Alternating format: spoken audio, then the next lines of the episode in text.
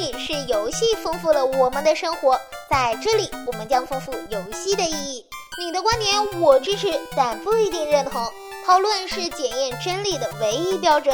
这里是游戏论破，为你诠释游戏的另外一面。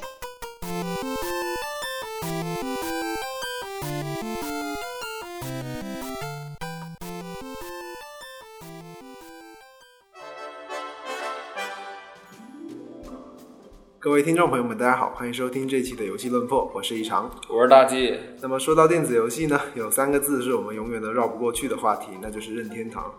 任天堂从呃一九八三年发布他们的第一台家用游戏机 Famicom 开始呢，就成为了电子游戏界的一个巨头。虽然近几年给大家的印象是感觉有点一蹶不振嘛，但至少他现在为止创造出了无数的有名游戏角色，其中最著名的，相信不用我多说，应该就是马里奥。啊，那这里问一下大 G 啊，你作为一个 Uber，你玩过马里奥吗？Uber 是什么鬼啊？你不是育碧的粉丝吗？Ubisoft 吗？UBER，不是 Uber 吗？哦，UBER 就是 Uber，对，我就是 Uber。我肯定是玩过马里奥的，但是可能对于我来讲，就是我的游戏经历，就是说可能掌机玩会比较少。我在红白机上有玩过马里奥，而且是最就是说最简最经典的马里奥嘛。那你知道其实那个并不是马里奥的第一部作品吗？那肯定不知道啊，因为我当时玩的时候年龄就很小，我只是第一次见，人都有先见，就是说先入为主的概念。那我第一次见到，我肯定是觉得它就是第一部了嘛。而且在那之后，就说一直知道马里奥，但是玩的会越来越少。其实马里奥被发明出来，它是有一个故事的。这个故事要从宫本茂加入任天堂开始。大家都知道宫本茂是一个非常有名的游戏制作人，他除了有马里奥之父这个头衔以外，他其实还为任天堂制作了或者创造出非常多的角色，包括塞尔达传说的林克啊、银河战士里面的萨姆斯啊等等，都是他创作的角色。但是他在一九七七年刚加入任天堂的时候，他是一个美工的身份，对，完全不是做游戏的。然后当年在一九八零年，这是他的第一个春天啊，有一个老人画了一个圈，那并不是这样。就是在一九八零年的时候，日呃日本任天堂想要在美国打开市场的大门，他们想要做一款街机游戏。然后这时候他们想到说，有一款动画作品在美国是非常受欢迎的，叫做《大力水手》。然后其中大家如果有看过《大力水手》的话，知道里面三个角色嘛，分别是一个反派角色布鲁诺，然后一个大力水手波派，还有一个女主角奥利弗。然后但是在游戏都快要做完的时候，这时候那边交涉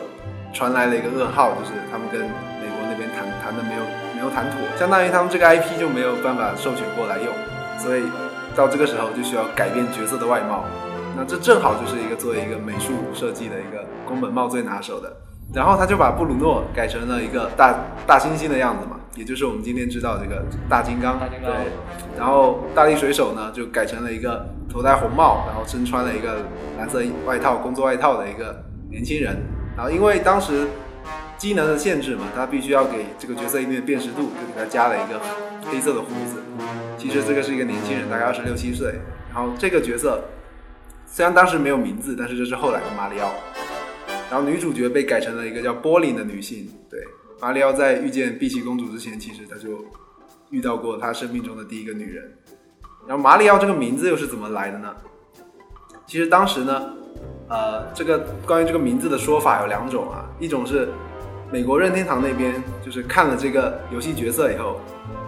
他发现说，哎，怎么长得跟我一个同事很像？然后这个同事叫马里奥，于是这个角色呢就被改成了马里奥。还有另外一个说法是说，呃，美国任天堂员工，对，又是美国，说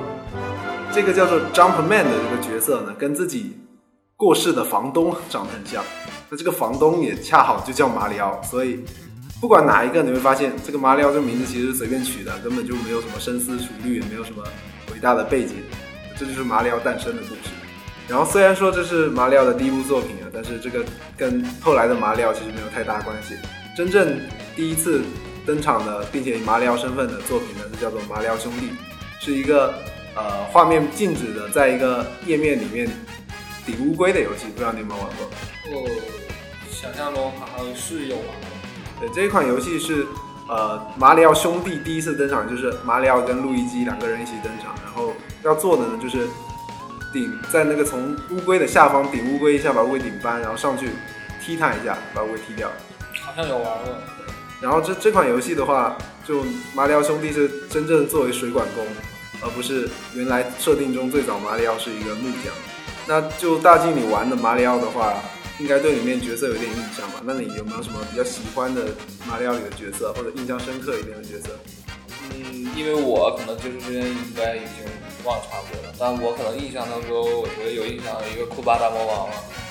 另外一个就是说里面最常见的小怪吧，那小乌龟嘛。其实我一直很好奇，就说为什么就是说它怪物有那么多，它为什么要挑乌龟做小怪？其实乌龟的话，最早是在马里奥兄弟这一座里面就登场了。那为什么选做乌龟呢？因为当时他们在设计游戏的时候是这么想的，说把一个敌人顶倒了之后，那就可以把它消灭掉。但是他们后来又想说，既然被顶倒了，爬起来不就是了吗？那什么样的角色或者是什么样的生物才会被顶一下不容易翻回来呢？他们就想到了乌龟。所以马里奥系列里面很多乌龟的原因就是这样。那说到库巴的话，大家最有印象的应该都是在马里奥通过那个呃每一个地杠杠四关卡，就是马里奥经过每一个杠四关卡之后，踩下那个斧子把那个大桥砍断以后，那只掉下去的巨型大乌龟，其实它也不算乌龟，但是它是龟族的一个部分吧。我就觉得它长得像丑小精灵似的。然后库巴其实在这个游戏里，它的设定是它是一个库巴王国的一个独裁国王嘛。那种族划分就说的是龟族，所以它背了一个大壳。基本上在所有马里奥的正经的系列里面做的任务都是抓走碧琪公主。碧琪公主跟库巴的关系基本上是属于就抓与被抓，但是很奇怪的是，不知道为什么库巴后来慢慢的有了私生子，那大家就怀疑说到底是跟碧琪公主有什么关系？其实应该是没有关系，大家不要想太多。原来还有这个梗，被绿了。对，有很多很多。那实际上，库巴这个角色的形象在马里奥历代系列中是一直在变化的，包括说在呃马里奥与路易基 RPG 的第二代里面，他们四个人就是马里奥、路易基，然后碧琪公主还有库巴是被描绘成了儿时的玩伴，是有一种那种大家长大了以后走上不同道路的那种感觉。然后库巴的形象开始在这部之后的作品就变成了从一个大魔王变成了一个受人尊敬的国王，然后甚至还有在某一些作品里跟呃跟马里奥他们一起对抗新的敌人这样的一个设定。其实就像你刚才就是说了这么多嘛，然后包括就是说他讲他的角色呀、他的故事啊什么的，对于我来说有些我是知道的，但有些来说我是不知道的。就是因为我到后面之后，就是玩的游戏越来越多，然后对于接触任天堂的一些机器，包括到后面一些掌机那些东西，可能接触的就比较少了，所以就说导致我在作品上面，就是游戏作品上面断代了。然后，所以我可能印象最深的反而就是第一代。既然你对初代印象这么深的话，你有没有觉得说初代哪些地方比较与众不同，就跟同期的游戏比一比的话？你想啊，那时候小啊，而且就是说游戏年代也比较久远了嘛。那那个时候游戏肯定不如现在画画面那么好嘛。那那时候很多游戏进去之后都是一团糊的嘛，就是好多颜色都混在一起嘛。然后像是马里奥的话，就是进去的话颜色就是说一是一，二是二吧，就是蓝天白云，就是看起来就是看起来很舒服嘛，就不会很乱嘛。那还有就是说像那个时候的游戏上面，很多游戏就是说是人物虽然能动，但是场景是不动的嘛，就是说它一直是定死的嘛。然后那个时候在玩马里奥的话，马里奥就是说场景和人都是动起来的嘛。然后就是说看起来的话会更活泼一点嘛。你想玩起来又轻松又愉快，那肯定会喜欢玩那个。是，就是这个游戏的话，它是基本上属于一个卷轴类的 FC 游戏的开创作品，就包括呃，其实在这之前，包括之前的马里奥兄弟也好啊，包括我们可能很熟悉的坦克大战啊，或者说其他的那些游戏，它的场景是不动的。那这一座它开始尽量让这个背景跟着角色的变化而变化，但是由于机能的限制，我们没办法回头嘛，它的也画面演算就相当于是实时的，它只能记录当前和未来，而不能回到过去。那包括呃大金刚也好啊，就刚才说到马里奥兄弟，它是不能动的，但是它这一座对于后面很多经典的这种横版动作游戏产生了很大的影响，就包括说可能大家很熟悉洛克人呐、忍者龙剑传呐、然后特别特别是说当时把任天堂作为宿敌的一个厂商，也就是世嘉，由由于马里奥的这个表现太过抢眼，他们就针对马里奥专门设计了一个角色，就大家熟悉，对对对，就是音速小子索尼克。你看，不管从颜色上是跟红色对着干蓝色，然后横版上面，因为马里奥的节奏会稍微慢一点，虽然很多速速通的视频，但是他们为了对抗这个马里奥的这种节奏玩法，专门做了一个速度非常快，特特别是利用他们这个十六位主机 MD 做出了那个音速小子索尼克，所以说整个马里奥初代对于呃横版动作游戏的一个影响是非常深远的，包括自己的平台和对方的平台都有很多影响。那其实马里奥除了自己这种动作游戏一直开发到现在，到未优，还有超级马里奥兄弟未优的作品，那其实他还有很多衍生的作品。那这里问一下大 G，你有没有玩过跑跑卡丁车？有啊，那就韩国那个八万车吗。对对对对，那你觉得他这个游戏为什么会让这么多中国人就沉迷在其中？其实那时候玩它这个，就是觉得它一个就是说人物比较 Q 嘛，还有就是说车可以漂移嘛，还有另外你不觉得它和我小时候就玩另外就是古惑狼赛车那种很像嘛？就是说除了竞速赛以外，还有道具赛嘛，就是说吃箱子之后，那个箱子会有很多道具嘛，然后可以去帮你去追追你前面的那个敌人。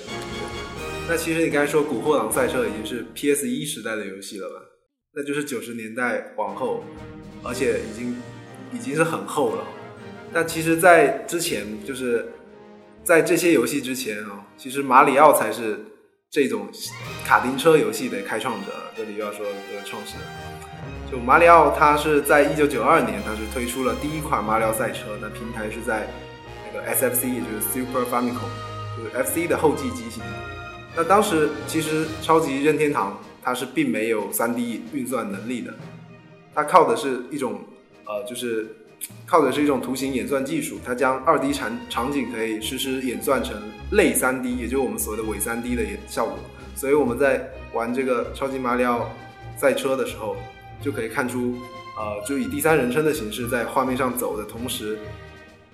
场景会跟着你这样左摇右摆，好像就真的像 3D 游戏那样子。这在当时是一个很先进的一个技术，同时它就是跨时代的引进了一种特别神奇的东西——道具赛。刚才也说了，就是跑跑卡丁车，可能大家很熟悉，QQ 飞车啊之类的。你的道具可以影响你这个比赛中的发挥，就是说，即便你在最后一名，你不到比赛的最后一刻，你也不知道你最后会在第几名，因为有很多可以干扰别人比赛的道具。那这些道具为什么会有这些道具呢？因为马里奥它这个游戏的元素是非常丰富的，包括乌龟的龟壳啊，会飞的导弹啊，然后无敌星啊，还有各种各样的道具。它把它这些东西从原来的作品里摘取出来，放到了这个赛车游戏里，就衍生出了这种全新的一种玩法。所以它对现在的各种 Q 版赛车游戏都是有一个很深远的影响。嗯，然后说完马里奥赛车呢，我们就要说一下另外一个东西啊，就是在九月七号苹果发布会上面，很意外的，我们看到宫本茂来到这个发布会现场，公布了一款叫做《马里奥 Run》的游戏。那这款游戏其实从它的玩法上看，就是比较像一款比较普通的跑酷嘛。而且我也没我没有看出来，就是说有什么特别的地方。呃，对，它可能就是主要的玩法就是，主要是日本人他比较喜欢的一种思路吧，可能就是单手操作，可能他觉得手手游是一个单手操作的世界嘛，你如果双手去玩，就就有一点点小题大做了。然后再来一个，它的素材可能是来自现在比较新的这个未优上面的素材，所以大家可以看到一个比较高清的一个马里奥。那我想问一下大金，你觉得这种行为算是炒冷饭的一种吗？嗯，其实如果说以自我角度来说啊，对，就是说以我没有接触到后面那些东西来说，从我现在看的那个所谓他宣传出来的东西来看，我是觉得是有炒冷饭的嫌疑的，因为其实我就从里面我没有看出什么就是说比较特别的玩法，就是说我只能看见熟悉的 IP、熟悉的画面，但是我没有看见新颖的玩法。我在我看来的话，可能抄袭就是说炒不是抄袭，炒冷饭的概念还是有的，但我也说不能确定，因为我我是觉得这个东西如果说一直在这谈炒冷饭炒冷饭的话，说白了就是说玩法始终是这么多嘛啊，你说炒来炒去不也还是这些玩法？对，那在我这边看来的话，我是觉得说，呃，一个 IP 它能够用多长时间，其实是大家就是大家玩家来决定的嘛，也就是市场决定的。你如果说一个一个公司能够创造出一个角色，让他这样子用二三十年，大家还是买账，那谁不想这么做呢？是吧？所以呃，实际上这个马里奥 Run 它是在马里奥这个形象特别受欢迎的基础上研发出来一款手机游戏，但它其实使命相比于说，呃，在主机上面就是相当于说它是一个从主机上剥下来一部分，然后用最适合手游的形式展现出来的一款马里奥作品。那它起到的一个作用，自然肯定不是说让这这些玩家去喜欢这款游戏，然后就一辈子玩手机上的马里奥。它其实想要做的是说，让大家发现自己熟悉的马里奥现在已经变成现在这个样子了。那他如果在主机上，是不是会有更出色的表现？然后回去玩主机上的马里奥？其实这个就是我们常说的所谓他们各种厂商都在做的嘛，包括索尼也在做嘛，反哺主机嘛。对然后从现在的市场表现来看，这个马里奥 Run 的人气也是非常高，可能预约人数已经超过两千万。那说明说大家对于马里奥的喜爱确实是和二三十年前一样，可能比那时候更高。啊，不知道大家在里约奥运会的闭幕式上看到安倍湾人从那个马里奥的衣服里出来是一种什么感觉？至少我认为说现在马里奥已经不只是作为一个说游戏角色这么简单，它可能更多的是承载一个任天堂文化，或者说甚至是日本的一种文化来传递给大家一些信息。不管你是什么年代生的人哈，大概都会在马里奥身上获得一些快乐的时光。那我们也是希望说马里奥这个角色可以这样一直红红火火的下去。那本期节目差不多到这里就结束了，我是一常，我是大 G，我们下期再见，拜再拜见。